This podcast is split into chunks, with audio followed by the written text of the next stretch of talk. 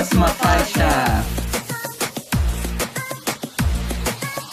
Olá! Está começando mais um episódio do Próxima Faixa. Eu, nas minhas férias eternas de verão, Jorge Borges. Quem está aqui comigo hoje? Eu, que sou como um rio, Matheus Guimarães. E na terceira ponta, quem é que tá? Ainda tô eu, cansada, exausta. J. LS, tudo bem, meninos? Finalmente vamos falar dele. O álbum de Miley Cyrus, Endless Summer Vacation, que a gente está falando aqui desde o início do ano. O álbum da Miley finalmente lançou e estamos empolgados, né, meninos, com esse álbum. Vai lá, LS, dá o textão. Cadê sua voz, Miriam? Eu não precisei falar nada, gente. É, esse episódio vai falar por mim. é sobre isso. Muito que bem. E para falar com o LS também, a gente vai receber Daniel Beoni, nosso repórter por um dia, sempre nosso repórter por um dia aqui do próximo A Hannah Montada, gente. A Hannah Montada, repórter por um dia do Próxima Faixa, meu BFF, amorzinho de São Paulo, vai vir aqui baforar com a gente e falar mal. Foi mentira, vai falar mal não.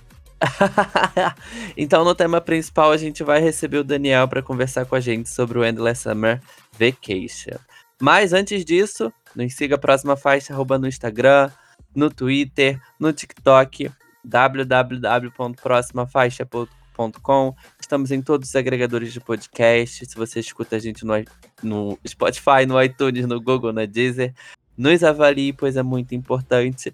Na descrição do episódio tem a minutagem corretinha para te levar direto para ouvir o Daniel Beoni ou direto para as notícias, mas como sempre fica aqui com a gente da Play. Onde estamos, Matheus? Nós também estamos no selo LGBT Podcasters, que reúne o conteúdo de produtores LGBTs para consumidores LGBTs ou não. E seguindo a nossa tradição milenar de indicar um podcast a cada episódio, temos mais uma indicação de retorno. Dessa semana é o Cholascast, é mais um podcast voltando às atividades. Esse foi um projeto de, de quarentena, de pandemia, que eles estão retornando agora. Para quem não conhece, é o Cholascast é um podcast feito por quatro cholas que se reúnem para comentar sobre a vida, o universo e muito mais. Nessa nova temporada, eles têm novos apresentadores, ou seja, novas opiniões para as discussões. E fica a dica para mais um podcast para você seguir. Gostaram, gente? E você, Elias, você gostou? Você tem mais dicas pra gente? Ai, gente, eu amo Cholascast. Ah, gostei do meu back, já vou ouvir, gente. É musicação musical, sim, como vocês estão cansados de saber. Nós fazemos parte do time de influenciadores da Groover Brasil. A Groover é uma plataforma global que artistas independentes ao público através da imprensa, através de portais, podcasts, selos musicais, festivais, etc, etc. A nossa indicação de hoje da Groover Brasil é a Sound Bullet, que lançou o single De Repente, Tudo é Possível de Novo, que é o segundo single do próximo álbum da Sound Bullet, Inevitável, que vem aí em, no primeiro semestre de 2023.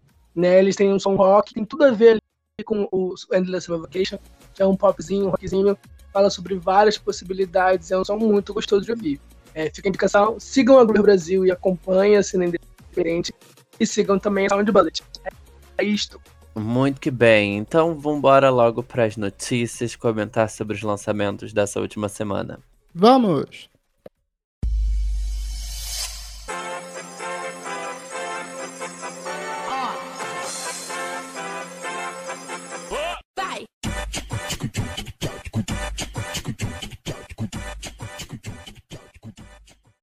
Começando com os maiores. João e Anitta estão juntinhos em Pilantra, single que dá início à nova era do cantor. E aí, meninos, eu quero saber de vocês, gostaram dessa pilantragem?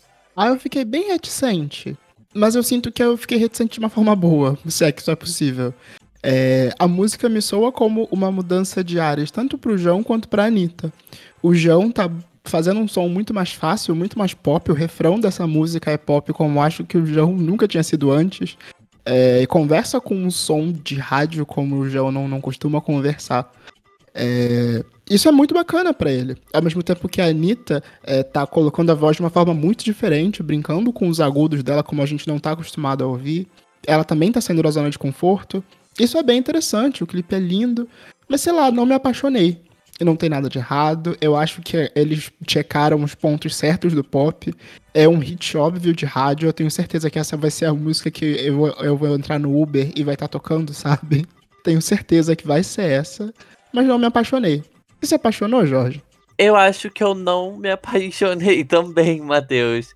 Uh, eu concordo com tudo que você falou. Eu acho que eles investiram muito bem também num clipe muito legal, muito bacana, com uma história, sabe, com referências. E. Mas ainda não me pegou. Eu acho que essa é a questão, né? A música é muito boa, o clipe é muito bom. É, eu vi muitos comentários sobre é, o João fazendo um feat com a Anitta e, e, fazendo um grande trabalho, né? Um grande videoclipe, não só gravando uma música qualquer, um clipe qualquer, porque é um feat com a Anitta. E, e aí, vendo por essa perspectiva, eu falei, ah, legal, bacana isso tá acontecendo também. São dois grandes artistas no momento, né? Eu acho que depois de Idiota, do João, que foi um, um, grande sucesso, né? E tocou nas rádios, bem perto dessa música mais pop que o João não faz tanto, é sempre mais melancólica. Eu acho que talvez nessa nova era ele vai acabar apostando mais nesse comercial, digamos assim. É eu, eu, acho até interessante levantar isso, porque é, me soa até como um passo natural depois do Pirata. Sim. Porque o Pirata já era um som mais pop comparado aos discos anteriores. Era muito mais acessível, era muito mais solar a produção. Sim, ele já vai pro quarto álbum, né? Então ele deu grandes passos, assim, até tomar esse rumo, né? Não que ele não era pop, que ele não já estava fazendo pop. Sim, ele tem muitos, tem alguns hits pop, mas era sempre com uma pegada mais, né, MPB, melancólica também. Mas esse caminho bem pop do João é muito bom. Acho que ele é um artista interessante para representar no meio do pop. Um artista homem que faz shows, né, que são espetáculos, isso é muito legal no cenário brasileiro. E eu acho que o single é bom, eu acho que vai ter um grande potencial de crescimento. Eu acho que vai ser. Pode ser trabalhada, né? Eu acho que vai ser trabalhada também, então eu vejo ela crescendo muito mais. E até mesmo eu gostando mais dela. É, já debutou aí no top 5 do Spotify Brasil. Que porque uma música pop, né, nesse cenário dominado pelo sertanejo, pelo funk, é um grande feito. É, eu tô apaixonado pela colaboração, diferente de vocês. O amor pilantra me pegou sim. Eu achei as viradas do clipe muito legal, aquela parte que ela mata ele, assim, e ele aparece depois cantando como se nada tivesse acontecido, e a gente fica se perguntando se é coisa da cabeça dela ou se aconteceu de verdade.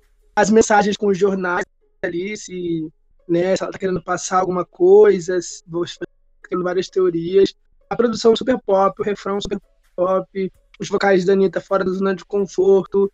Eu queria ter visto o João dançando junto com ela. Eu acho que ter sido ainda mais interessante ver eles saindo mais ainda do conforto.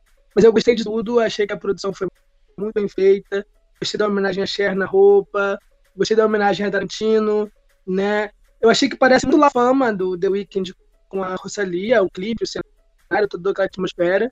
Mas já que eles beberam da mesma fonte, né? Que é o Tarantino, e eu peguei a referência. Mas, diferente de vocês que acham que a música vai crescer, eu acho que a música vai ser mais boom de estreia do que longevidade.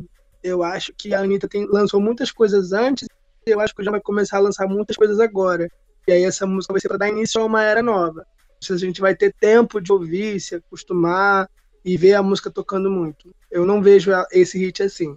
Eu acho que é mais uma coisa de momento e depois eles vão para uma coisa completamente diferente. Será? Mas ó, tá aí.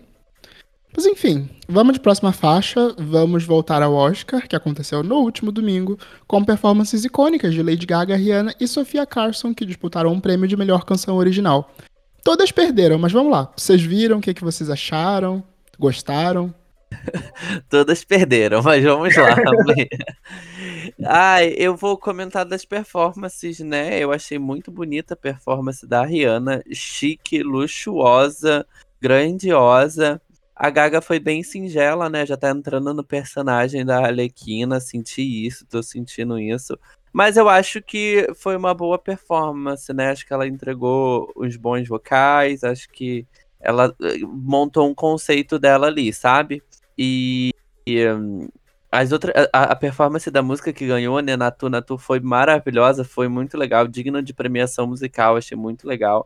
No, no resumo total, assim, nós não falamos de Oscar, mas falando de Oscar já, eu amei o Oscar desse ano, acho que foi muito legal. Talvez é, eu queria que a Angela Bassett de Ten tivesse ganhado melhor atriz coadjuvante.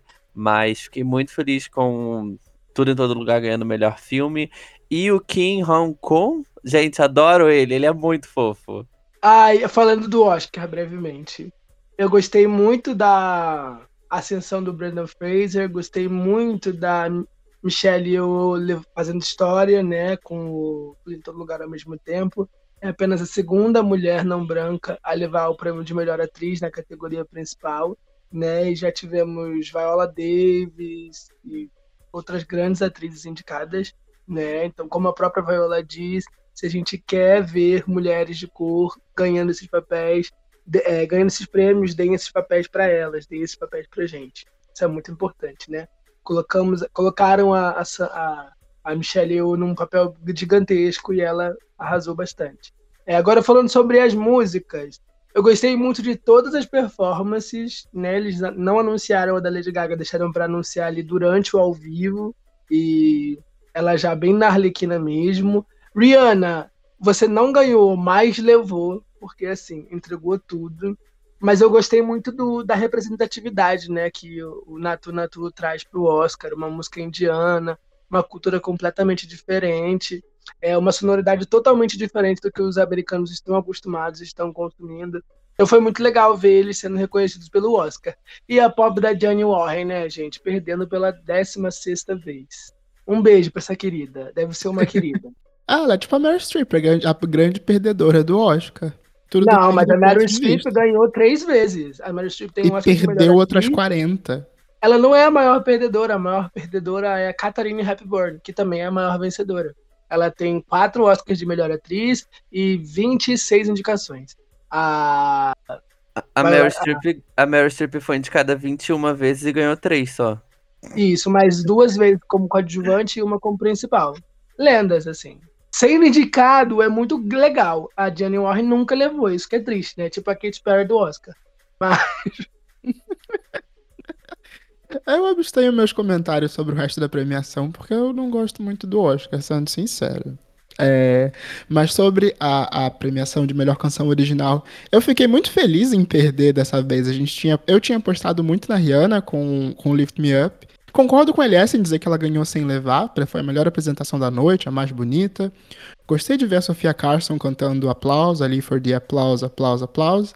Mas eu não. mas eu não sei, não. Não, não me emocionou tanto. É, eu, eu, assisti depois de assistir a Rihanna, não assisti ao vivo durante a transmissão. E ficou muito parecendo uma versão mais simples da apresentação da Rihanna. Porque a da Rihanna conseguiu ser mais emocionante. Eu não entendo o hype da Sofia Carson, depois que ela fez aquele filme da Netflix, que é bem ruinzinho, né? Foi criticado por várias coisas. Ela cresceu muito na indústria e tá agora com música indicada ao Oscar, e eu fiquei, ué, gente, ela era da Disney até ontem, o que que houve? Mas vale, vale destacar aí que ela só interpretou a música, quem tava concorrendo ao prêmio de fato era a Jenny Warren. É... é... colaborativo, igual a Lady Gaga. A Jenny Warren é a compositora e ela é co-compositora. Desde 2016, a Johnny Warren não é mais indicada sozinha. Ela tá sempre compondo com alguém para ver se ela leva. oh, Deus. É, por último, sobre a Lady Gaga com é, Hold My Hand. Foi um acerto ela novamente não apostar na performance e mostrar mais ela mesma ali. Mas eu acho que a música perde tanto não ter a, a explosão de rock, a, toda a, a, a, capa de hard rock anos 90 que a Lady Gaga tinha colocado nela acho que a música perde muito do impacto assim. Mas ela também cantou sabendo que não ia levar. Então, vamos que vamos. Ela colocou uma camisa da Harry, uma calça jeans e foi fazer história. Mas enfim. É, vamos de próxima faixa. Vamos falar de Ellie Goulding e Calvin Harris, né? Uma dupla icônica que se uniu para a terceira colaboração. Depois de I Need Your Love e Outside, eles lançaram Miracle. E eu quero saber se vocês ouviram, Jorge Borges. O que, que você achou? Não me pegou tanto ainda, mas eu acho que ela vai me pegar. Eu acho que a fórmula deles. Eu sei, assim, é isso. Eu, eu gosto muito da Ellie Goulding. Eu acho que ela tá trazendo. Gosto muito, forcei, né? Eu gosto da. eu gosto. Eu acho, eu acho que eu já gostei muito na era do Halcyon, mas eu gosto da Ellie Goulding. Eu acho que, pelo menos a, as duas últimas músicas que ela lançou, eu achei bem legal. Ela tem um clipe, tem um clipe bem legal da última música que ela lançou solo. Esqueci o nome agora da música. E era bem parecido com o som mais antigo que ela fez. E, e essa parceria com Calvin Harris, que, né, gente, lançou um álbum que não foi tão bem assim. Então acho que essa música nem é só para ela fazer sucesso, mas para ele também. E, e, é isso, eu acho que a música é boa, eu acho que a música consegue ser boa. E é uma crescente, assim como as, as outras duas músicas que vieram deles foram uma crescente, principalmente acho que a Outside, que acho que a Need Your Love já hitou bem no início. Eu acho que essa Miracle agora também dá mais uma semana e ela vai estar tá tocando nas rádios. Sabe que eu espero muito que ela, que ela vá tocar nas rádios, mas não tanto pela, pela música em si, muito mais pelo que ela representa. É, a gente já vem crescendo essas tendências de, de, de, referenciar esse Eurodance do final dos anos 90, do início dos anos 2000, é, há muito tempo. Mas essa música é uma recriação perfeita de uma música que estaria no primeiro Summer Electro Hits de 2002. É, e isso é muito louco de se pensar, ainda mais vindo dessa dupla que já acertou em tendências de música eletrônica em anos anteriores. É, a música em si é bem básica, é, vai tocar muito em festa de gente branca e básica. É, Floripa, olha, vai ser o grande hit. Mas eu, eu espero muito que inspire mais pessoas a seguirem essa tendência, porque eu gosto muito desse estilo. Ai, ai, cynical to believe in... Gente, me pegou muito. É isso. Summer Electro Hit 2002, torando 2012, torando. Eu lembro daquele vídeo do, do Crazy Frog. Então, torando. Exatamente isso. O, o, os vocais dela torando o sintetizador, torando o sintetizador, mas ficou muito legal. A letra é super interessante. Não achei básico, não achei genérico. Achei que é o futuro que revisitando o passado, entendeu? Achei conceito. Como o Matheus falou, é, é, essa dupla já acertou muitas tendências e eu acho que isso vai irritar muito lá no Reino Unido, muito assim, insuportavelmente. Não sei se chega nos Estados Unidos, não sei se chega no Brasil, mas ó, na Europa vai ser o Samba Electro Hit novamente. Do Alipa, confio em você. Será que a Dolipa vai apostar nisso? Pior que faz muito sentido. É, é, é uma tendência que a gente deveria ter previsto naquele episódio, de onde a gente prevê tendências para o ano. Mas enfim, vamos de próxima faixa. Vamos falar de Ludmilla, que anunciou seu novo álbum pop, Vilã, que chega no dia 24, do, dia 24 agora de março. E já tem os singles Tic Tac e Sou Má. Eu quero saber das expectativas de vocês. Estão altas, baixas, do médio? Onde estão? Elas estão aí. É, existem, expectativas existem para serem. é isso, gente. Eu não posso dizer que eu tô com expectativa alta porque eu já me arrependi, né? Eu, é, comendo um pouquinho da pauta do Vocation, ter deixado as minhas expectativas aí, sem serem altas nem baixas, fez eu aproveitar muito bem a era e todo o mesmo jeito que a Ludmilla. Porque tic-tac, teve aquele hype todo pós Rock in Rio, quando a música saiu eu esperava outra coisa, mas com o vilão e. Não, o Soma e tem o Fé, Fé, não lembro o nome do segundo single, é, que ela lançou o single duplo, né? Eu curti muito as duas músicas, a mensagem, a produção, mesmo não gostando tanto de trap, porque eu esperava qualquer coisa da Ludmilla, sabe? Ela tá se reinventando e, e apostando em vários sons. Então eu tenho expectativas para esse disco, quero falar muito sobre ele, quero ela fazendo pop, fazendo funk, fazendo trap, fazendo rap, entregando tudo, porque né, ela tá atirando para todos os lados. Eu acho que a gente vai ver bastante disso nesse álbum pop.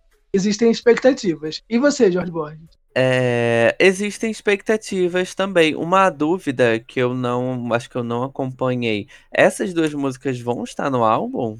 Tic-Tac são má? Sim, são. A, a Tic-Tac é o carro-chefe da era pop dela. Não tem certeza que vai entrar que flopou, né? Forçou, Mas ela tinha iniciado como segundo single.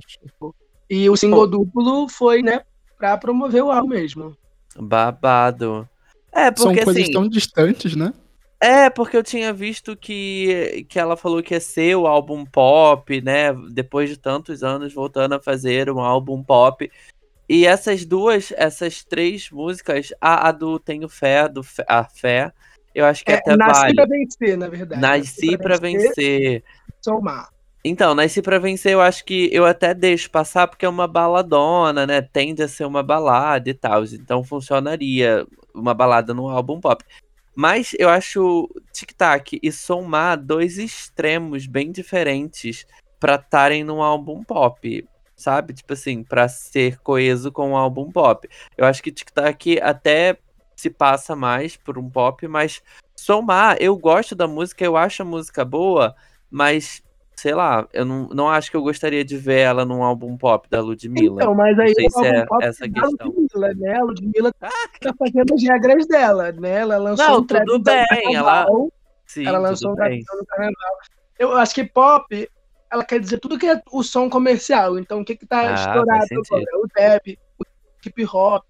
Ela deve trazer muito disso nesse disco. Ela não vai fazer mais o pop de cheguei, cheguei chegando, não. Ela tá voltando pra raiz, apostando na sonoridade do subúrbio e menos do pop. Eu aposto nisso, Vo- né? Não Você aposta nisso, a Ludmilla não, a gente vai ver, beleza. Posso colocar uma imagem de terror na cabeça de vocês? É, e se por esse favor. for o. Esse, esse daí for o Kisses da Ludmilla, Ai, que é hora dela mostrar todos os lados dela Para, para, para. vários gêneros. Eu pensei a mesma coisa, mas eu falei, ai, acho que eu não vou falar. Eu, eu ia fazer assim, gente, como é que é o nome do álbum mesmo? Kisses? Vila o nome do álbum. gente. Boato que tem parceria com Cardi B, Boato que tem parceria com várias pessoas aí grande. E era pop dentro, não vai Vilã, ter música né? pop. Vilã. É a vilã do pop, gente. É isso. É, vamos ver. O terror de todas as gays brancas, a Ludmilla. Mas olha, eu digo que as- pelo menos as minhas expectativas estão altas, porque é, vocês levantaram um monte de coisa, mas no final das contas, até quando a Ludmilla, entre muitas aspas, flopa, porque ela não tem nenhum lançamento que seja baixo em números, mas mesmo quando não faz o sucesso que todo mundo espera que faça, ainda assim são sucessos. É, o, o Back to Be que a gente vivia comentando aqui, que o LS colocou nas músicas que a gente esqueceu, é, mas ainda é a música, ainda não é, não é mais, né? Mas foi por muito tempo a música que tocava no Uber, a música que tocava na rádio, o, o hitzinho fácil dela. Sim, e te falar, eu, eu gosto muito da A Danada Sou Eu, o álbum. Eu acho que, assim, pra mim é um dos melhores álbuns dela. E, e teve até uma música que ela, acho que é Jogando Sujo, Jogo Sujo, que ela lançou fora do álbum, assim, e super flopou. E eu falei, caraca, muito legal essa música. Então, eu vou nessas vertentes da Ludmilla também. Ah, eu não tô esperando o Pop Chiclete pra esse disco, mas vamos ver. Dia 24 estaremos aqui hablando, gente. Mas vamos falar de The Town. O festival anunciou os nomes de Neo, Alok, Garbage, Wetlag e Luísa Sonza para promover as vendas do The Town Card, que que já começaram, né? Vocês vão, vocês ficaram animados pra esse line-up, Matheus? Assim como Rock in Rio, assim como Lollapalooza, eu vou assistir de casa. Mas gostei dos nomes a serem colocados. Me surpreende bastante a, a presença do tanto do Neo quanto do Garbage. É, dois, dois, duas presenças que me impressionaram bastante e que me deixaram curioso para ver um show recente. É, é, são de longe um artista e um grupo que tem hits muito grandes e que eu tenho certeza que vai emocionar não só o público, vai emocionar quem estiver conhecendo ali ao vivo e também vai comover o pessoal mais velho que já conhece.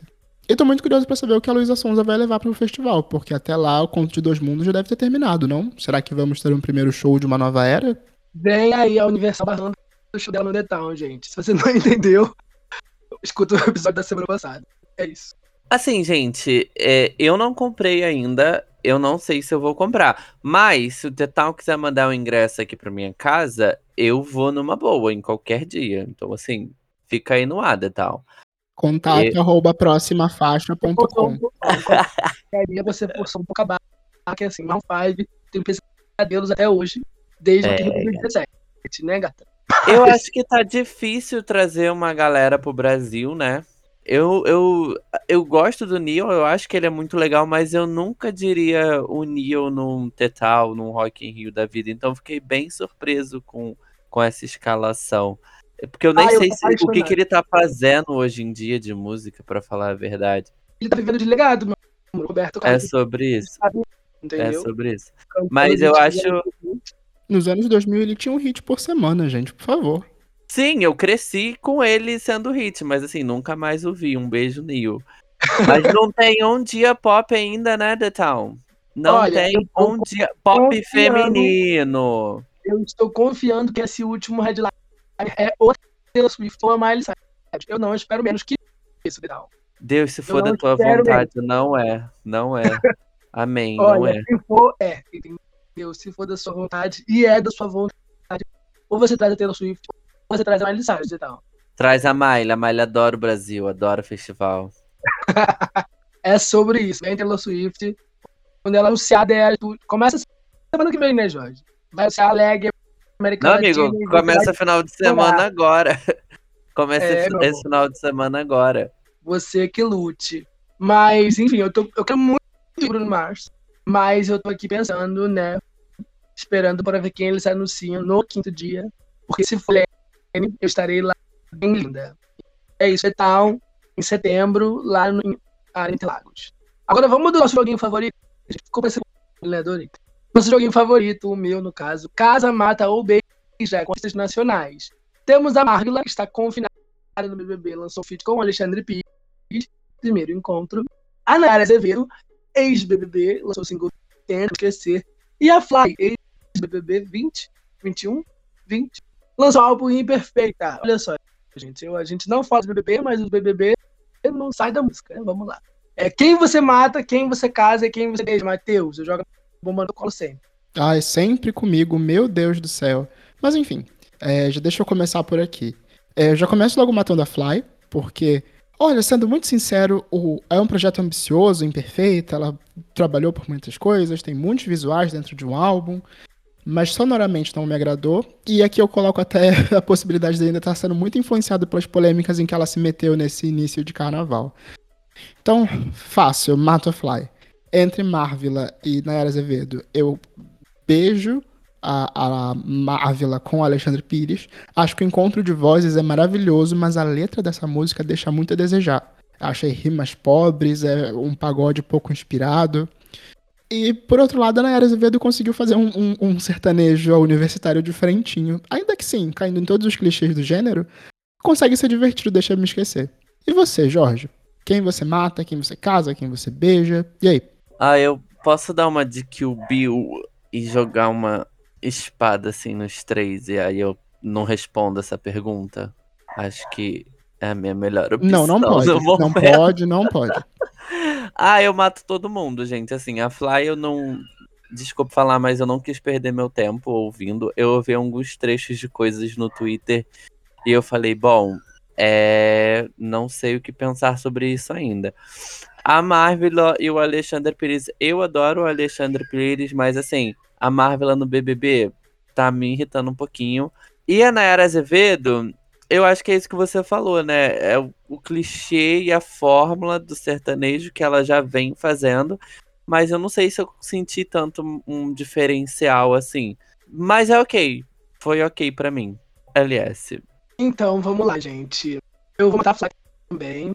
Por que eu vou matar a Fly? Eu acho que ela se perdeu no conceito. Eu acho que ela tem uma voz incrível, né? Mas eu acho que esse conceito de ser imperfeita e cometer erros acabou levando ela para uma estratégia de. Eu quero acreditar que é uma estratégia de marketing um pouco negativa, de se envolver em polêmicas e falar coisas que, assim, dá pra você ser imperfeita falar, sei lá, parecer desarrumada, sabe? Tá tudo bem. Agora, falar sua opinião, que às vezes é crime, é um pouco complicado, né? Então, fica aqui minha, minha morte pra Fly. Eu dou um beijo na Nayara Azevedo. Confesso que não consumo sertanejo universal, então ela pode lançar a melhor música que eu vou gostar, eu vou entender que é bom no que ela tá se propondo, mas não vou consumir, não vai me não vai em mim. E caso com a Marvel, por causa do Alexandre Pires, a Marvel, como tá estressando um pouquinho a gente, mas não tem como não casar com o Alexandre Pires, aquele é charmoso, tem uma voz incrível, fluxo dele, é perfeito. Então eu caso pra fazer esse trisal aí, mas deixo a Marvel esperando um pouquinho. Eu claramente deixando passar porque eu já dropei esse Big Brother faz tempo, depois que coroaram o vencedor é, Fred Nicásio. E foi até eliminado, não tem vencedor, gente. Ninguém sai. A Juliette vai ganhar mais um ano. Mas vamos de próxima faixa, vamos falar de Kaya Conk, que anunciou o lançamento de seu novo álbum de estreia e revelou a capa de Sextape. O projeto traz parcerias com a Travestis e também com Drag Queen e chega no dia 16 do 3. É, conversamos com a Kaya Conk semana passada, você que está atento ao nosso feed ouviu esse episódio. É, e eu quero saber se vocês ficaram mais animados com a capa e o lançamento oficial das parcerias. E aí? Nossa, eu amei. A gente conversou, né? Do, o app que sa... No app que saiu semana passada.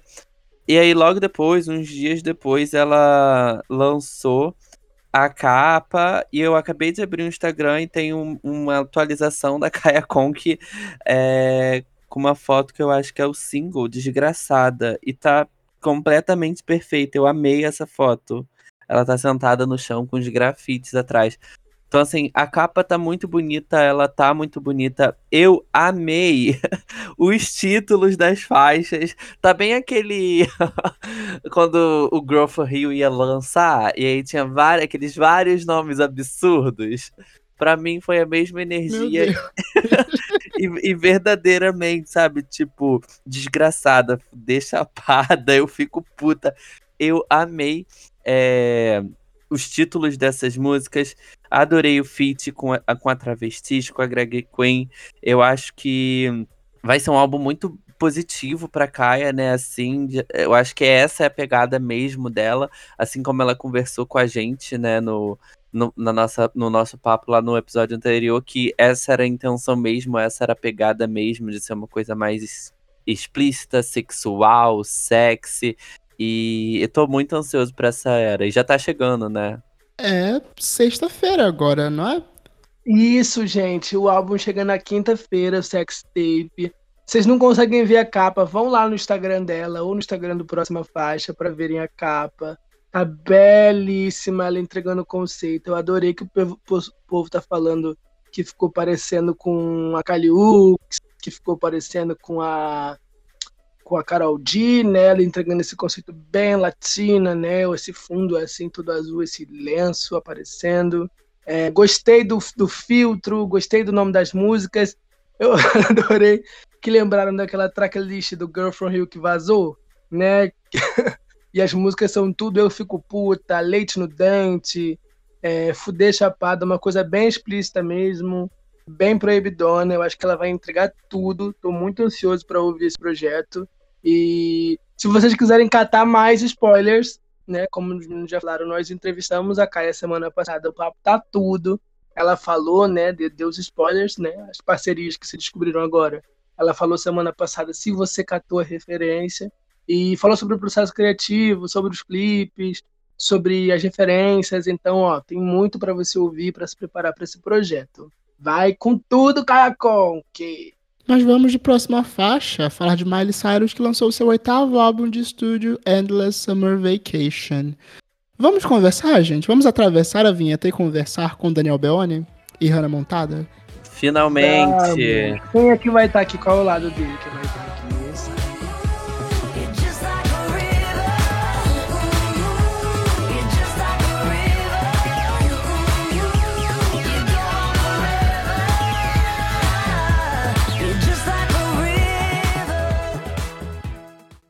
Miley Cyrus é uma das maiores artistas de sua geração, dona de hits que marcaram o público e atravessaram décadas.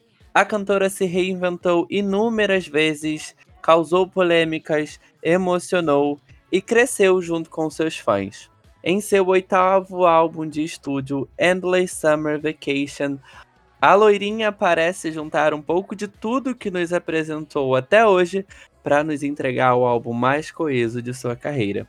E hoje, neste episódio do Próxima Faixa, nós vamos comentar sobre o projeto da eterna Hannah Montana, os destaques, nossas favoritas, o que podia ser melhor e muito mais. E recebemos ele, Daniel Beoni, ou Hannah Montada, para comentar sobre Endless Summer Vacation. Tudo bem, Daniel? E aí?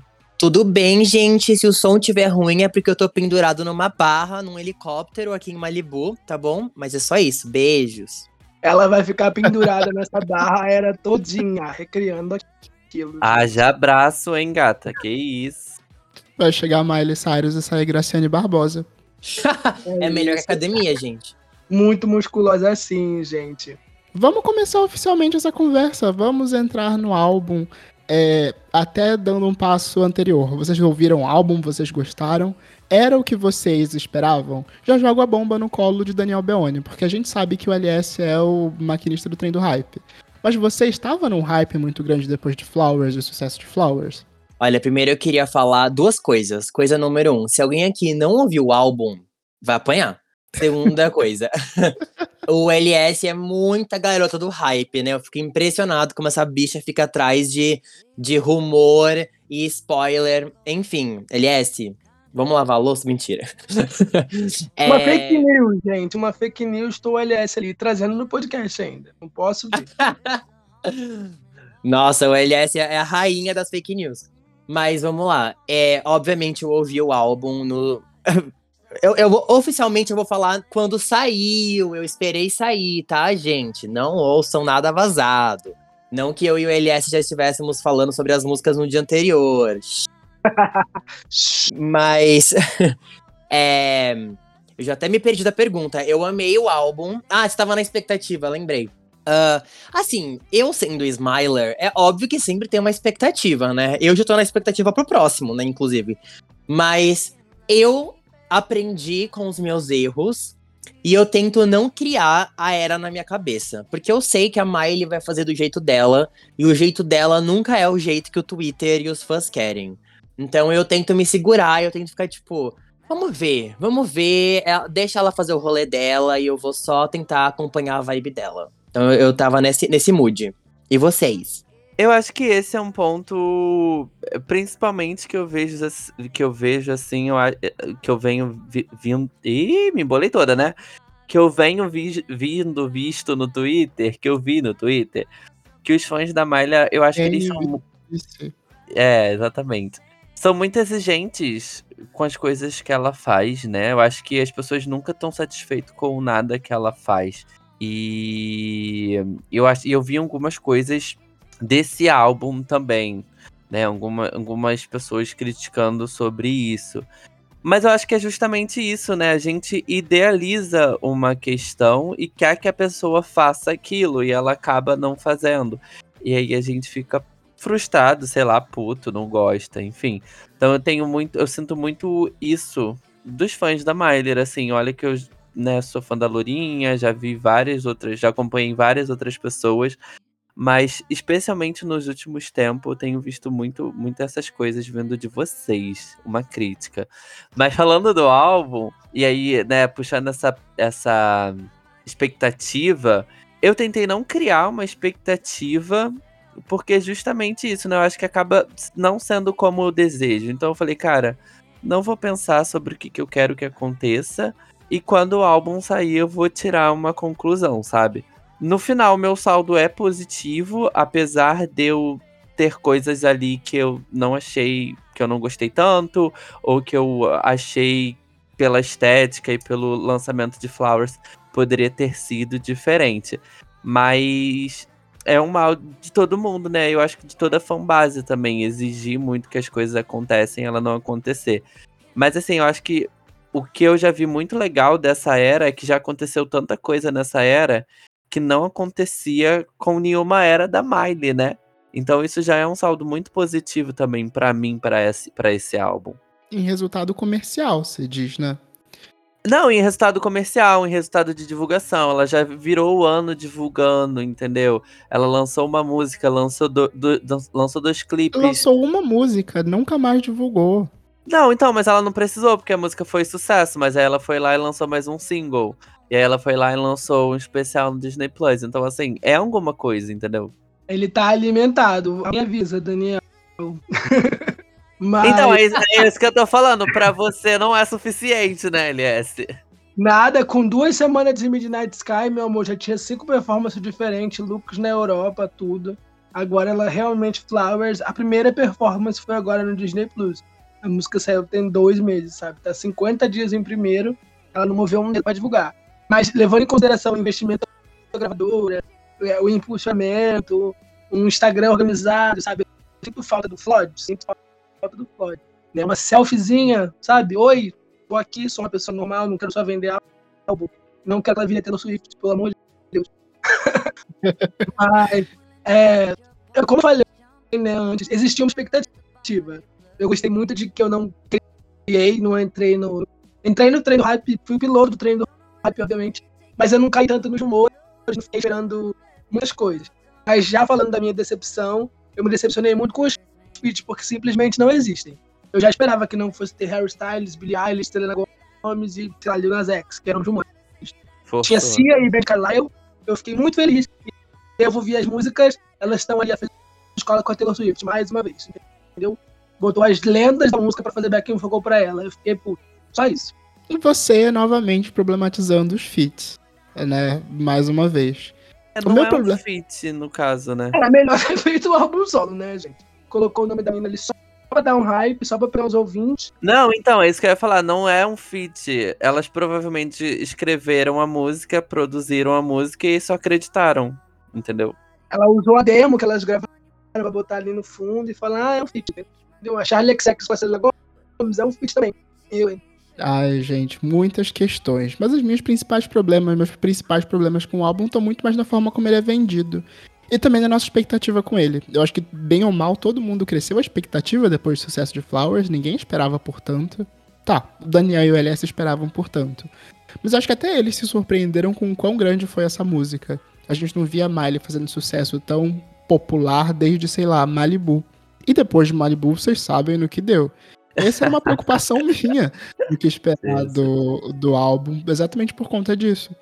É, e não acho que o álbum é, decepciona as pessoas que chegam apenas por Flowers, mas eu também acho que ele é, não se vende tão bem só por Flowers. Ele é muito mais do que isso, e aí colocando em, em perspectiva as músicas e tudo mais, é, ele é um álbum muito mais maduro do que eu esperava que ele realmente fosse. É, me pegou de surpresa, mas ao mesmo tempo faz sentido com o que a Miley vem construindo. Só não, não, não, não é o que a gente esperava ouvindo somente Flowers. Mas vamos dar um próximo passo? Já que eu comecei a falar de música, eu quero saber qual é a favorita de vocês, se vocês já conseguem vislum- vislumbrar um próximo single. Fala aí, Daniel. Sem nenhuma condição de escolher uma música favorita. É, Eu, não, eu não saberia nem por onde começar. Eu posso. Eu acho que se eu tentar falar, eu vou acabar falando as minhas favoritas, assim, mais de uma. É, Vocês querem que eu fale já, tipo, as minhas favoritas? Eu não consigo falar uma, gente, desculpa. A sua Então não top fala, passa pro LS. Pa- não fala, passa pro LS. Fui silenciada. Ah, não. Eu separo em três momentos. Eu separo em três momentos. De primeiro ouvido, a minha favorita foi o Wildcard. Tá lá na minha bio do Twitter até agora, porque me pegou muito a entrega vocal dela. Depois eu gostei muito de Jaded, que eu achei que tem a melhor letra e me lembra muito do, do- das raízes country. E agora eu tô na de River. Fui pra uma balada no sábado, onde tocou River. E assim, eu pirei muito com a música tocando e assim, ela entregou tudo para Perfection. Atualmente, meu top 1 é River. E você, Matheus? Eu ia comentar isso, porque meu top 1 também é River nesse momento, apesar de não ser. é, não acho que é a melhor música do álbum, mas me surpreende, me ganhou pela surpresa. É, do tudo que ela esperava desse álbum, eu não esperava um pop tão fácil quanto River. Pra mim, essa música soa muito como até ali uma, uma um dedo da gravadora, um dedo mais comercial pra tentar manter o sucesso que foi Flowers. É, porque ela, apesar de se relacionar em temática com as outras músicas, ela não se, não se relaciona tanto com a sonoridade das outras músicas. Ela é muito mais pop, ela é muito mais fácil, ela é feita pra ser um chiclete, ela tem um clipe de uma música chiclete. É, e a gente, pelo menos eu, não esperava que a Miley fizesse isso. Foi uma surpresa bem-vinda. Eu acho que, inclusive, marca um segundo momento muito bom do álbum. É, mas me surpreendeu. Você, Jorge? Mais um que vai colocar em River? É, eu ia falar River também. Assim, eu tenho Nós uma outra. básicos, meu Deus. Não, assim, eu gostei. Quando eu ouvi o álbum, eu gostei muito de Rose Colored Lands e, e Violent Chemistry também. Mas eu acho que, devido, né, à festa que a gente foi e tal, que era Miley Cyrus, e o final de semana que eu ouvi muito River, eu tô com muito River na cabeça. Então eu já sei a letra dela toda porque é uma música fácil, é um pop gostoso. Era o que eu esperava muito que ela fizesse mais nesse álbum. Então, eu tô muito com ela hoje. Mas eu tenho certeza, assim, amanhã, depois, vai voltar para Rose Colored Lands ou Violet Chemistry, porque essas duas foram, foram as que mais me pegaram. Você esperava esse popzão? Eu acho que era o que eu queria. Não, eu não esperava, mas eu acho que era o que eu queria. Eu, eu. Como Flowers não é tão popzona, é, é um pop, mas não é tão popzona como River, eu fiquei assim, ah, eu acho que vai ficar no meio termo de, flower, de Flowers pra baixo, sabe? No, no tom. Então, quando veio. Tem até umas outras que, né, Head in the Stand, que é ali bem experimental, Violet Chemistry também, que é um, um pop. Uh, mas aí quando veio River, eu falei, caraca, eu queria mais, eu queria ouvir mais isso. E aí eu vou até comentar depois o final do álbum, como o álbum me decepciona. Mas sim, eu queria mais disso. Não esperava, mas eu acho que eu queria mais disso. E você, Daniel, voltando pro Daniel, seu top 1. Ah, você tem uma favorita? Consegue agora, Daniel? Mudou. Já viu como a gente falou? Teve tempo para pensar. Isso, pode falar mais três, mas assim, momentos diferentes. Tá, entendi, entendi. Uh, eu vou falar na mesma que o LS, assim, a primeira vez que eu ouvi o álbum, a música que mais me, me pegou foi o River. Na primeira vez que eu ouvi, porque teve essa surpresa, é, eu senti que foi uma justiça pro, pra Who Owns My Heart, sabe? O hino de balada que nunca foi. Então, assim, é, a primeira música que me pegou, eu fiquei, meu Deus do céu, o que é isso? Foi River. No momento, eu acho que a minha música favorita é Wild Card. Eu acho que eu fa falaria essa. Não é a minha música do coração, mas é a música que eu tô mais gostando de ouvir e é a música que tá mais me pegando no momento. É isso que eu consigo falar. a gente trocou, né? A minha primeira era o Wildcard, agora é River, e a sua primeira era River, agora é o Wildcard. Conectados, amigo. ah, amei, amei. agora, qual vocês querem que seja single? Não é a faixa favorita. A gente sabe que a mais tem problema com single, né? Ela lança dois, três no máximo já lançou dois, eu tô expectativa para mais dois, que eu queria que fosse Jaded e Violet Chemistry. E você, Matheus, você acha que ela lança mais um single pra. Aliás, Daniel, indo pro Daniel de novo. Você acha que ela lança mais um ou dois singles nessa era? Ou qual que você queria que fosse? Olha, eu acho que vai ter mais single, principalmente por conta do sucesso de Flowers. Eu acho que se Flowers não tivesse feito o sucesso que fez, eu acreditaria que fosse só dois mesmo, porque a Miley sempre faz isso. Mas. Mas gravadora, poxa. Devem obrigar ela a fazer mais singles agora. É, vamos, vamos torcer por um lado, assim, né? Mas. Então, eu, eu acho que vai ter mais singles, sim. Eu acho que tem que ser ou Jaded ou. Um... Ah, eu não sei, eu acho que o Wild Card tem uma cara de single. Mas eu vou falar uma coisa que eu tenho certeza que todos os smilers do Twitter vão querer me matar agora. Se não tivesse saído antes, eu acho que You seria um ótimo single. Eu só acho que, assim, como a gente já ouviu há um ano atrás, já deu aquela leve enjoada, mas eu amo a versão do álbum, eu acho que super salvou para mim. A gente sabe que a Miley ama essa música. Se eles deixarem na mão da Miley, eu não tenho, assim, nenhum, não vai ser nenhuma surpresa se ela escolher You. E, mas assim, acho que Jade tá ali como. A Jade tá indo muito bem no TikTok. Eu já vi vários vídeos é, falando sobre a letra e tal. Então eu acho que vai virar uma queridinha do povo, assim. Nossa, eu não sabia que Jade tava indo bem no TikTok. Interessante saber disso. Mas a minha aposta pra single era exatamente You. É, eu acho que é foi uma música que ficou bem presa na bolha Smiler. É, vocês têm um apego muito grande pela música, pela apresentação no, no Ano Novo, pela apresentação nos festivais.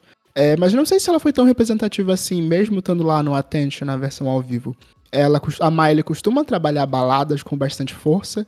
E You, uh, especificamente essa nova versão ali, que tem esses samples mais modernos, tem aquela bateriazinha eletrônica, é, ainda continua sendo uma composição que tem cara de rock dos anos 70, mas agora é produzida para ser uma música que poderia ser do Bruno Mars. E a Miley Cyrus não tem essa casinha. Ela tem muitas baladas, mas não tem uma balada para tocar no casamento. Não tem a balada para ser, olha só, a dança dos noivos. E o pode perfeitamente ocupar esse espaço e ser um, um, um, hit aí, como é uma música do Ed Sheeran, sabe? Vocês não acham? Ah, não, gente. Ela tá cantando sobre Golden Shower agora. A gente quer uma, uma, uma química violenta com essa Gomes, entendeu? A gente quer mais sarração, mais putaria. Não quer música de casamento, não. Deus me livre. Mas vocês conhecem a diva que vocês têm. Vocês é. conhecem tá, a diva que vocês têm. Com a Now. Não me tenha com música de casamento. É, mas, eu, mas eu vejo. Eu, eu, eu ia apostar em You também. Eu ia apostar em Jaded. Eu acho que Jaded pode ser é, single do álbum. E é uma música legal e é uma música meio termo também. Uh, então acho que seria um bom single. Uh, eu ia apostar em You também ou A Thousand Miles. Mas eu acho que depois de ver o especial na Disney, como ela fala da música, eu pensei, ah, eu acho que pode ser um single, uma balada e tal. Mas talvez pelo mesmo significado, eu acho também que não possa ser. Acho que, tipo assim, ah, já definiu que a música é sobre isso e vai ser só isso, sabe? Então acho que, assim como o Daniel e o Matt falaram, e o preencheria esse espaço de baladona de single do álbum, sabe? Mas assim, depois sendo um quarto single. Não sei se chega, eu acho que é um álbum muito curto. Tem 12 faixas, né? Tirando a demo de Flowers. Então acho que é um álbum muito curto para eles fazerem quatro singles. Mas eu acho que preencheria a cota muito bem. Ah, eu acho que quatro singles é o ideal. Não sei se um remix, não sei se uma versão deluxe, não sei, mas a Columbia trabalha bem. Acho que o Harry lançou quatro singles. Acho que a Adele lançou três singles, clipe e um quarto single para as rádios. Vamos ver, eu tô com muitas expectativas. A Columbia me deixou feliz. Olha, eu apostaria em pelo menos mais um single para poder ter o, o single da turnê.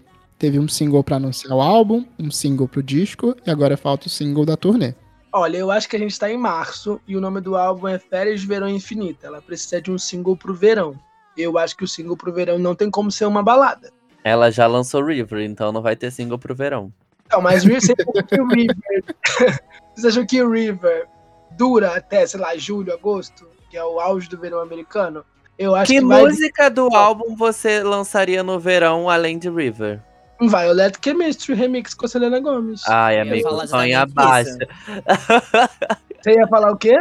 Eu ia falar exatamente Violet Chemistry. Pra mim, remix tá com a Selena aí. Gomes? É que aí é sonhar alto, né? Aí ah, é o LS. É realista, eu gosto. Não, é, tá. que, é que aí a gente sabe. Ah, Selena é. Gomes tá divulgando essa era mais do que a própria Miley, gente. Não é possível. Que não tem nada. Esses rumores surgindo aí desde um tempo. Amigo, ela tá dando uma força. A Miley uhum. precisa comer, né? Olha, eu quero falar diretamente com os ouvintes do Próxima Faixa agora. Eu, como amigo pessoal do LS, posso falar que ele tem uma fé que só ele tem. Assim, a fé que esse menino tem nos rumores. Na, assim, é uma fé que eu fico admirado, entendeu? Na fake news. É, ele, ele, ele acredita com todo o sangue dele. E assim, amigo, que bom para você. Arrase. eu. Você vai longe. É, tipo, se, se alguém aposta assim, ah, vai ter um feat com a Demi Lovato, Selena Gomez, Lindsay Lohan e Paris Hilton. O LS vai estar tá aqui falando no, no podcast torcendo.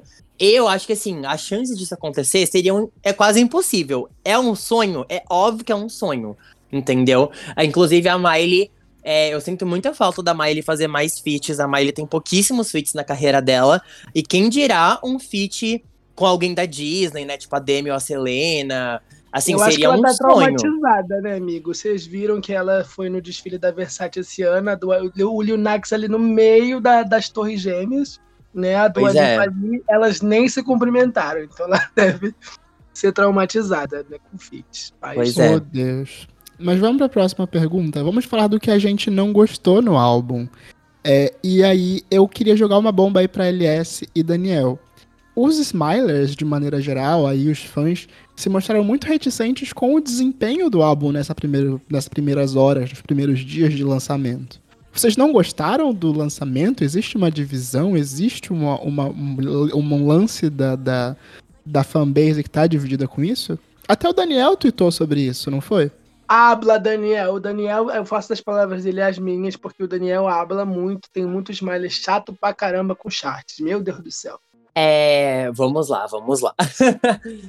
Uh, eu sou, na verdade, a exceção, eu diria. Assim, a maioria dos Smilers, normalmente eu tenho uma opinião diferente da maioria, porque a maioria dos fãs ficam nessa de charts e ficar atualizando o número. E eu não vejo. Toda vez que eu em algum grupo no Twitter alguém posta print dos charts ou atualização, eu literalmente passo reto, eu não vejo. Porque para mim isso não faz a menor diferença no que eu acho no álbum, gente. Eu quero ouvir músicas que eu gosto. Se ela fez número ou não, caguei, entendeu? Então, assim, para mim, é, foi uma experiência super legal. Está sendo uma experiência super legal. Eu tô super aproveitando o álbum. Cada dia eu tô redescobrindo uma música nova e eu acho que eu vou ficar nesse processo de redescobrir as músicas, né, por mais umas semanas ainda.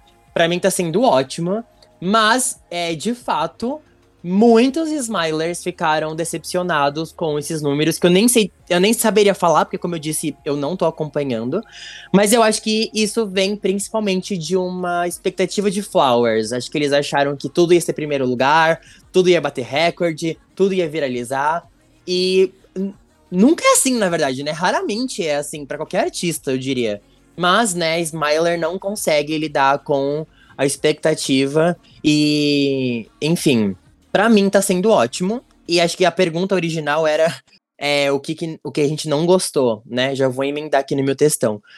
É, eu acho que houveram só dois pontos que eu diria que tá no negativo para mim. O primeiro foi o que já foi falado aqui, que são os feats, que para mim é tipo, não devia ter esses feats no sentido de se é para ser backing vocal e a Cia falar uh, uh, uh, ali atrás, né? Tira, né? Pelo amor de Deus. Grava isso de novo, mas ele coloca e tira a Cia. Eu amo a Cia. É, o álbum da Cia, é, eu tenho um álbum dela que, assim, tá no meu coração muito, assim, e quando eu vi que ia ter feat, eu fiquei super animado. Não teve, foi ela de backing vocal, então isso foi negativo para mim, era melhor não ter. E a outra coisa que ficou meio no negativo para mim foi Wonder Woman.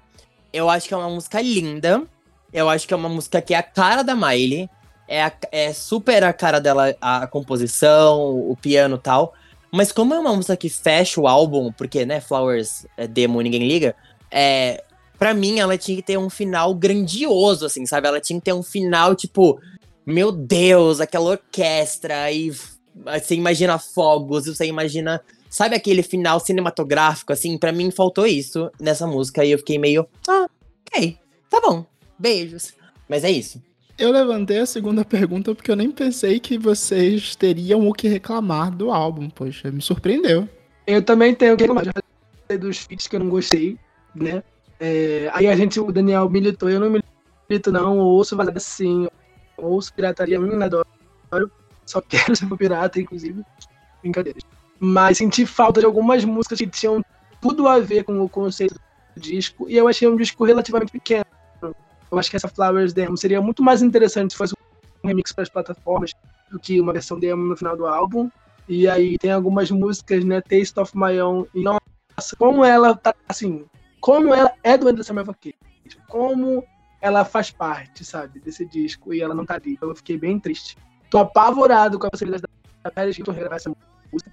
Ela disse que tá trabalhando no álbum novo e a Miley enviou músicas para ela, músicas assim, demos para ela trabalhar eu tô apavorado com essa possibilidade. Tô sonhando aqui com Deluxe, com um volume 2, com alguma coisa pra ela lançar essa música, que é perfeita. E tem tudo a E né, já falei que não dos feats. Achei igual relativamente curto. E o Wonder Woman, Daniel, eu vou discordar de você. Na primeira vida, realmente a música não me pegou. Mas depois que eu assisti o especial do Disney Plus e ela falou que escreveu pra avó dela, que ela morreu durante o lançamento de Midnight Eye, e, sabe, foi uma homenagem eu, me pegou, me, me, fez pensar em tantas coisas, sabe? É, foi uma forma que ela fez para uma música que ela fez como forma de homenagear a avó e consolar a mãe, né? E a Gal Gadot compartilhou, né? No, no, acho que no Dia das Mulheres, na Semana das Mulheres, né? no dia 13, não como Semana das Mulheres. Mas na Semana das Mulheres receber essa música e tal. Então é uma música que, que ela vai crescer bastante, vai ter um significado muito, muito grande. Ela podia ser muito maior, sim, mas eu achei ela lindíssima, não tiraria do álbum. É, eu só queria falar que eu também não tiraria, tá? Eu, eu acho uma música linda, só pra mim. É que pra mim, uma música que fecha o álbum. Né?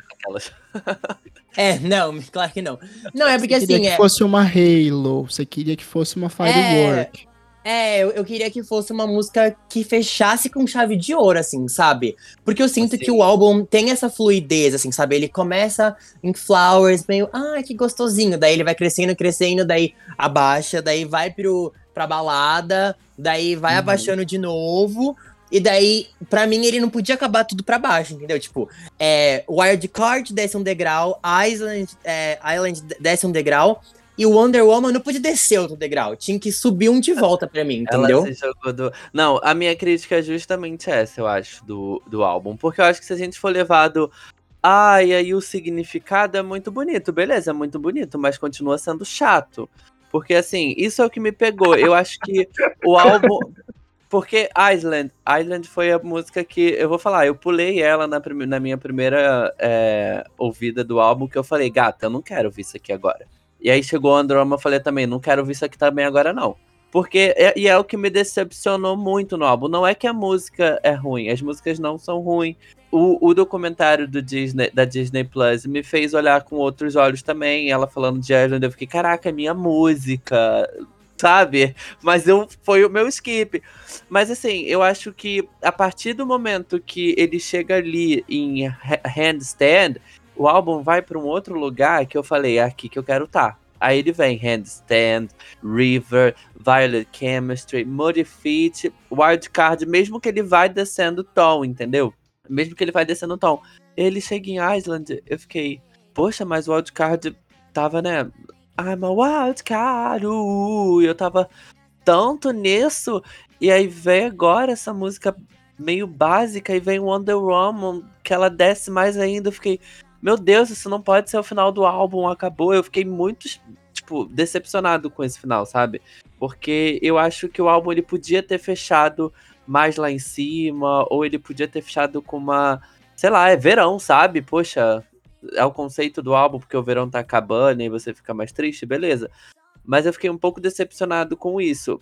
E o álbum ele começa num tom mais baixo, né? Como o Daniel falou, ele começa ali. As primeiras músicas elas são mais baixas, tem Thousand Miles, tem You. Então, não é, não é esse o problema. Mas a partir do momento que ele entrou num, num lugar muito gostoso, eu queria só ficar ali. E aí eu fiquei decepcionado com isso. Eu tô ouvindo o álbum de novo, o que tá melhorando, sabe? A, a cada, cada vez que eu escuto o álbum, eu tenho novas percepções, então tá melhorando. Depois do documentário, de assistir o documentário também, é, eu tive outras perspectivas, mas eu fiquei bem decepcionado com essa parte. Eu acho que o álbum poderia ter crescido pra você terminar e falar, eu quero ouvir de novo. Eu não terminei e falei, eu quero ouvir de novo. Porque aí começou Flowers, e aí a música que ia começar de novo era Flowers, e aí eu fiquei, caramba, não quero ouvir de novo Flowers. Termina com Flowers e começa de novo, né? Perde muito valor de repeat. E você, Matheus, não tem nada que você não gostou no álbum? Eu tenho, mas eu tenho um certo medo de dizer, porque vai bem contra a opinião de vocês. É, eu tava com medo de falar, mas vamos lá. É, eu acho toda a primeira parte do álbum, a parte diurna do, do, do Endless Summer Vacation, é, com exceção de Flowers, é, eu passo bastante. Jaded Rose, é, Rose Colored Eyes, A Thousand Miles, You. Pra mim, o álbum começa a ficar interessante a partir de River. É, eu acho, inclusive, eu compro a ideia de ter um final mais lento. É, talvez por ter me envolvido com, com essa parte final do álbum, eu também vejo sentido nessa baixada de tom com o final do verão. É, eu associo, eu imagino muito, uma apresentação como foi a da Luísa Sonza no final do, do homenagem do Rock in Rio, que ela pegou Love of My Life do Queen e fez uma versão completamente para baixo, strip down, não transformou numa música para você cantar junto, mas sim numa música para que você sofra sozinho, mas sofra sozinho sob os olhos de muita gente. É assim que eu, que eu consigo imaginar esse final. E eu sabia que seria uma opinião muito polêmica. É bonito, quero chegar até lá.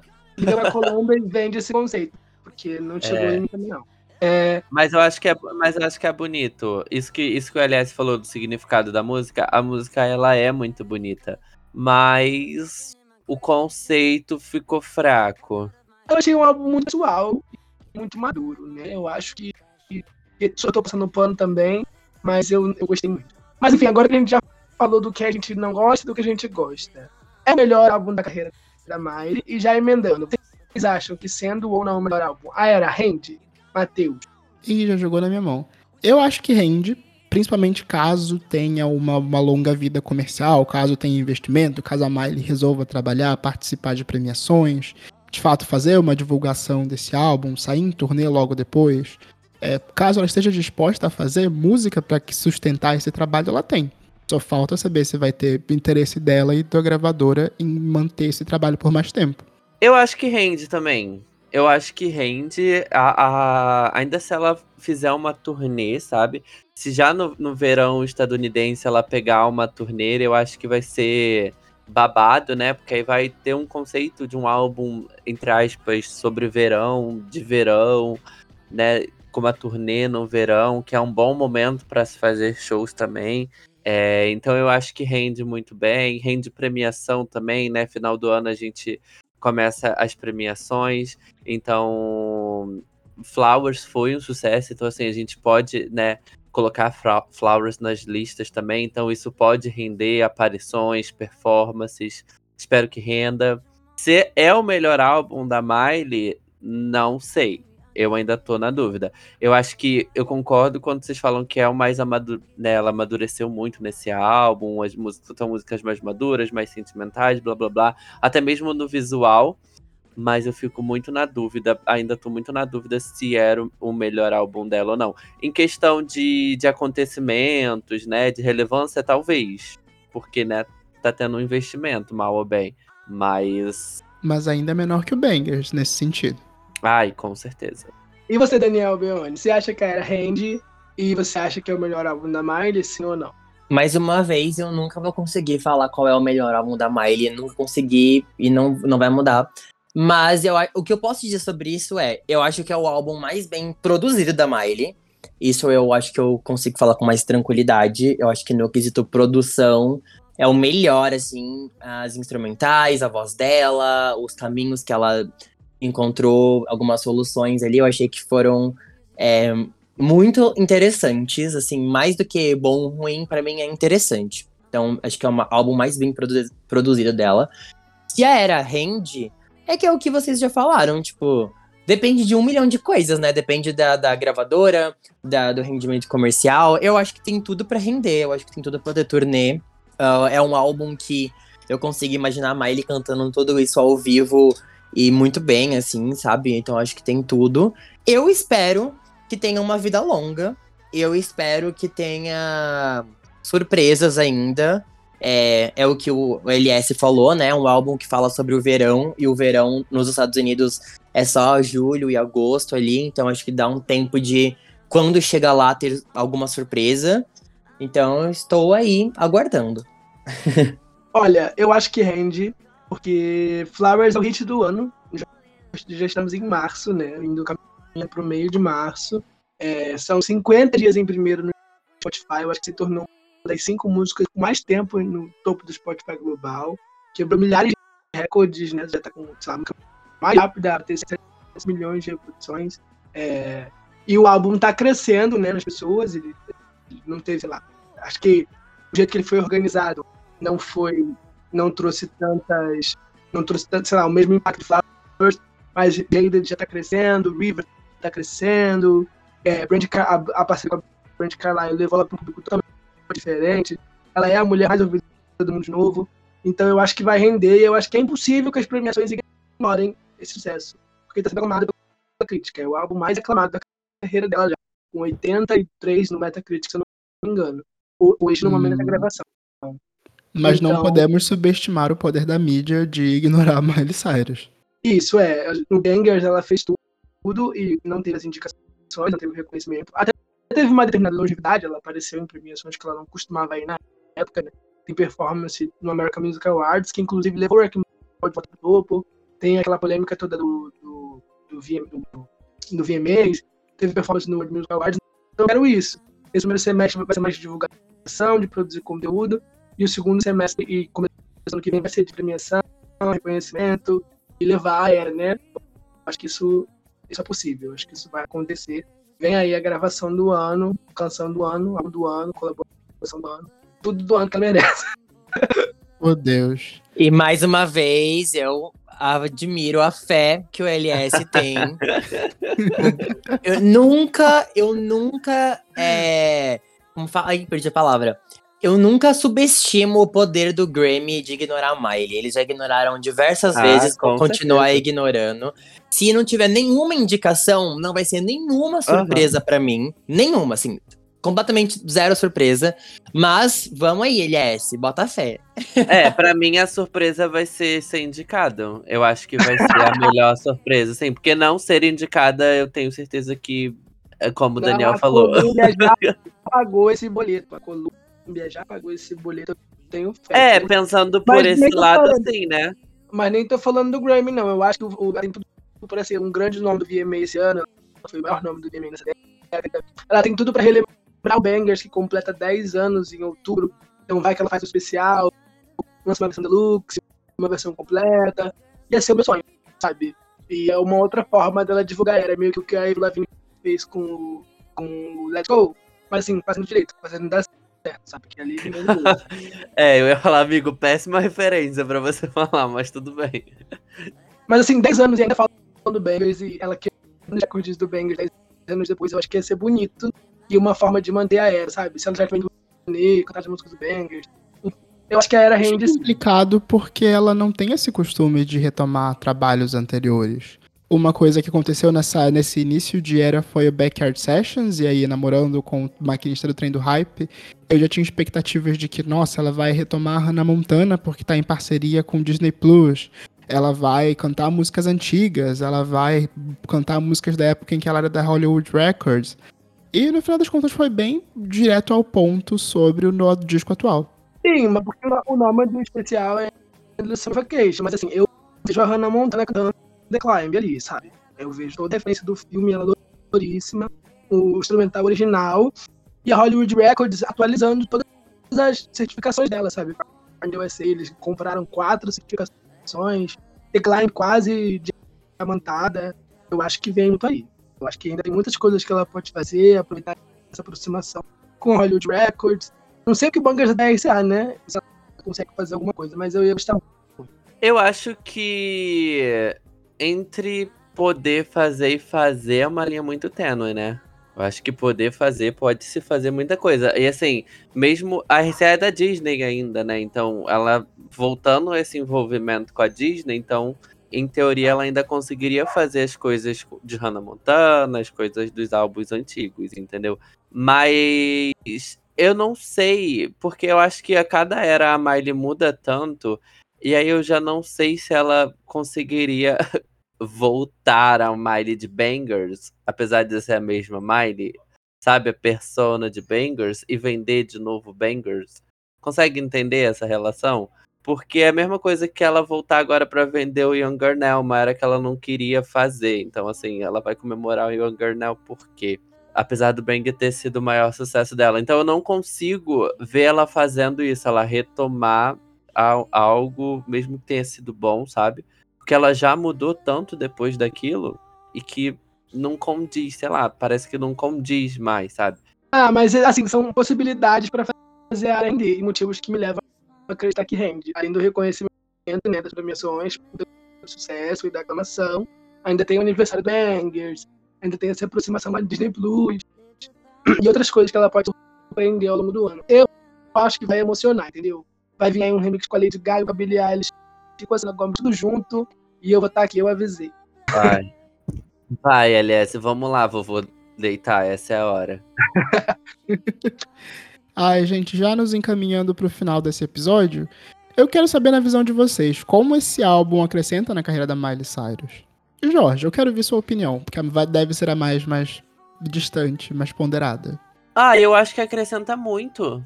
Muito. Eu acho que a gente viu como é que foi a, a era Plastic Whore, né? Que é um álbum muito bom da Miley, que é um álbum que poderia ter sido aproveitado de inúmeras maneiras. Então a gente viu é, o que, que aconteceu. E, e esse álbum agora, como a LS falou, né? Dá pra ver as possibilidades. E não só dá pra ver as possibilidades, como as possibilidades são palpáveis também. Então, assim, elas podem acontecer, sabe? De, tipo assim, ah, ela pode. Tá muito na era dos remix, então eu acho que é- é possível ela lançar algum remix, não com a Selena Gomez, sei lá. Mas é possível sair um remix pra continuar mantendo o álbum, porque eu vejo que tem uma intenção da gravadora e dinheiro e de retorno disso tá acontecendo. Então é uma era que acrescenta muito. Porque quando eu achei com Plastic Rock ela voltaria, ela caiu mais ainda. Eu falei, ué, mas a Miley não tava voltando?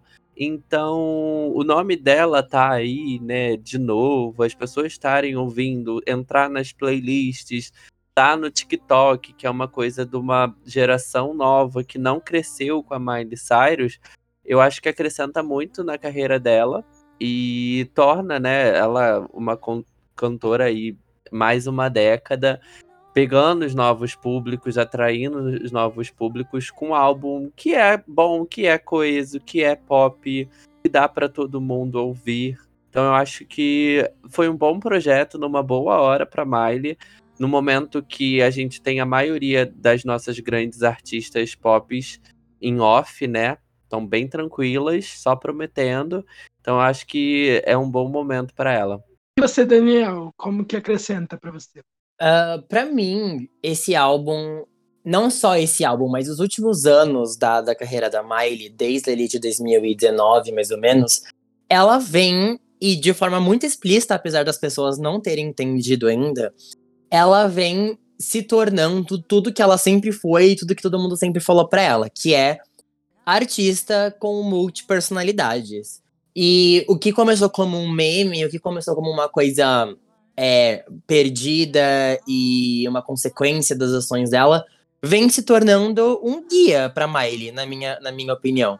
Então, para mim, o, esse álbum, o Endless Summer Vacation, ele é tudo que a Miley é. A gente tem referência do pop, tem referência do rock, tem referência do country, tem referência de tudo isso no álbum. Tem álbum pra irmã dela, é, álbum, tem música pra irmã dela, tem música pra avó dela, tem música pro ex, tem música pro atual que são coisas que a Miley sempre fez. A Miley sempre falou da família, a Miley sempre trouxe o, o country, a Miley sempre fez tudo isso, entendeu? E eu acho que a cada ano que passa, ela vem fazendo isso com mais delicadeza e de uma forma que faz mais sentido para ela.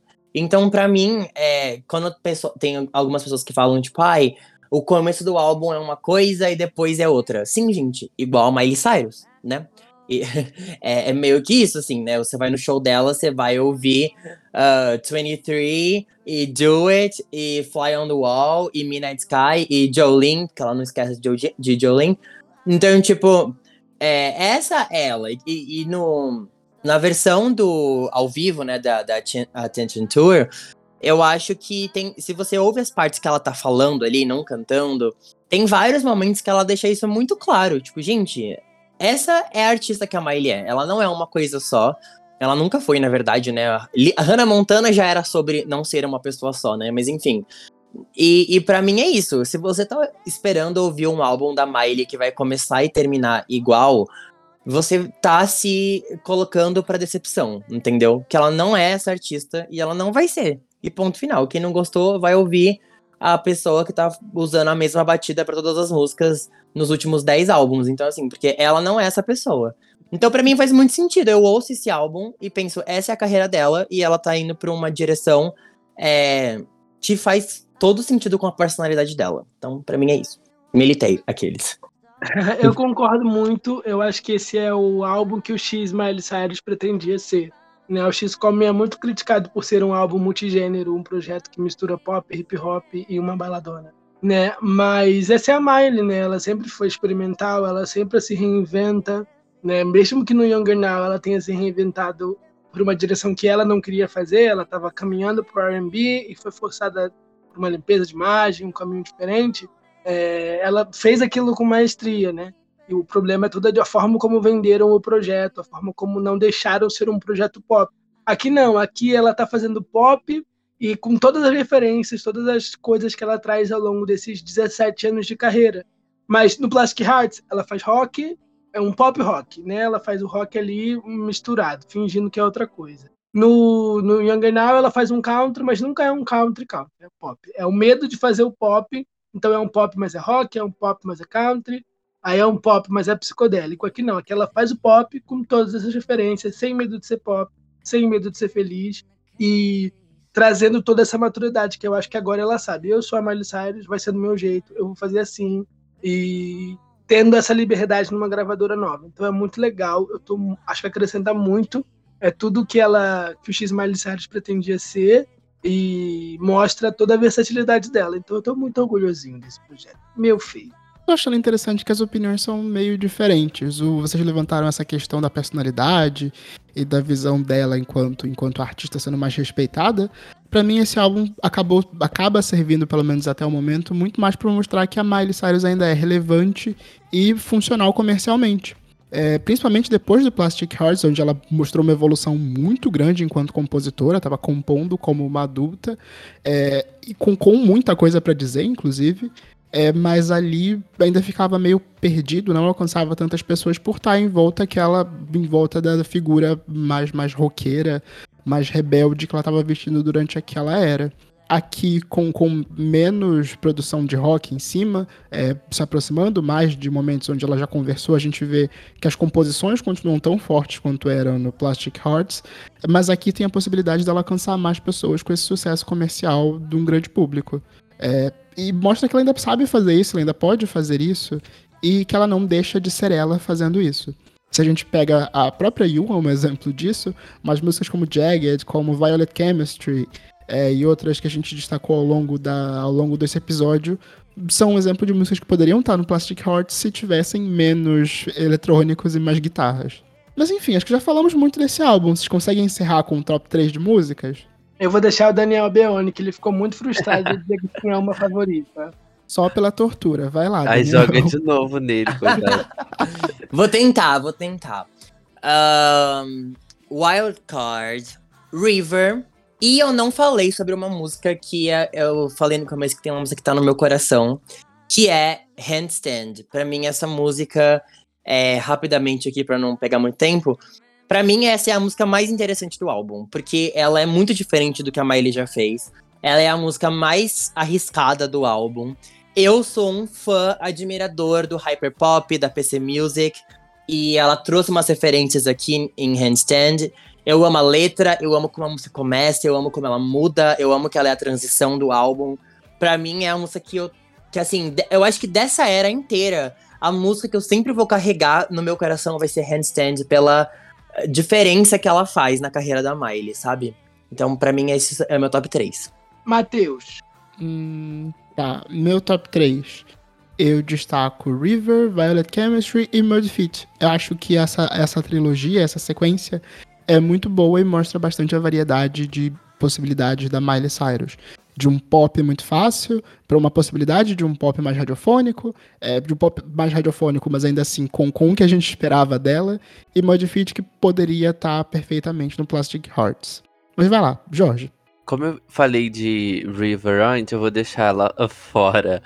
Mas acho que o meu top, top 3 do momento é Rose Colored Lands, Violet Chemistry e Wild Cord. Eu acho que o Wild Cord daria um bom single, por sinal, também pensando nisso. E no, na, na- no Backyard da Disney, ela cantou essa música mais lenta, né? Mais balada. Então eu acho que funciona também um remix dessa música mais baladona pra ser single, sabe? Vou trazer uma pessoa pra cantar ali junto com ela. Um sonho.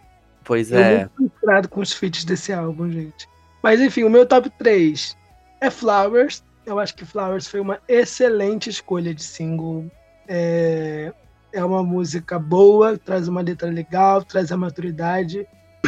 Eu já falei antes, né, que é muito legal ver num, nessa era do TikTok, que as pessoas são tão depreciativas, que, né, fazendo músicas tão pesadas sobre odiar o outro, matar o ex, ou se odiar. E ela vem com uma música tão positiva, falando sobre amor próprio, sobre independência, sobre seguir em frente. E as pessoas comprarem isso. Eu acho que as pessoas estavam um pouco saturadas da negatividade e trouxeram esse pop mais solar. E por isso que deu tanto certo. Sinto falta de mais momentos assim no álbum, inclusive. É, River, que eu já citei, pra mim é Pop Perfection. E, nossa, essa música é perfeita. O videoclipe ela entregou tudo, né? Belíssima. E Wild Card, que pra mim também é um grande destaque no disco. Tem uma das letras mais interessantes da carreira. E é isso, né? Ela é uma coringa, ela é tudo. Ela pode aparecer em qualquer momento, mas ela não pode prometer que ela vai ser a sua mulher ou quebrar o seu coração, porque ela é um coringa. Então, me identifiquei. e Jaded, gente, vou colocar Jaded aqui também, porque assim, tô cansado. Bônus, Ai, né? meu Deus. Extra. E é isso, meninos. Temos um episódio, três horas de Miley Cyrus. Acho que tá bom, né? Eu falaria por mais três horas, né, Daniel? Com certeza, sempre. Então eu acho que é isso, gente. Adorei o episódio, por sinal. Acho que a gente teve opiniões bem iguais e diferentes, o que é muito bom para o nosso ouvinte. E mais uma vez, Daniel, muito obrigado por participar aqui com a gente. Deixa aí as suas redes, né? O arroba da Hannah Montada, onde a gente te encontra. Suas músicas no Spotify. Claro, gente, muito obrigado por terem me chamado. É, né, ainda mais quando o assunto é Miley Cyrus. uh, amo sempre estar aqui. Saudades, inclusive. E vamos lá. Meu arroba é Daniel Beone em todas as redes sociais: TikTok, Instagram, Twitter, YouTube e onde mais você quiser. Mas também tem o outro lado de mim, minha drag queen, Hannah Montada, no caso no Instagram, é arroba Hannah.montada. Hannah se escreve igual a Hannah Montana, tá, gente? H-A-N-N-A-H ponto montada. E lá tem muitas coisas, eu tô fazendo vídeos relacionados a Miley, me montei de Hannah Montana recentemente para fazer um show. Uh, e muita coisa de anos 2000 também. E assim, né, arte drag. Então vai lá apoiar a bonita aqui, tá bom? E é isso, gente. Um beijo. Amei. É isso, meninos. Um beijo, então, e até semana que vem. Até semana que vem. Tchau, tchau. Tchau, gente. String Endless Summer Vacation, gente. Alimente uma Miley. Este podcast faz parte do movimento LGBT Podcasters. Conheça outros podcasts através da hashtag LGBT Podcasters ou do site www.lgbtpodcasters.com.br.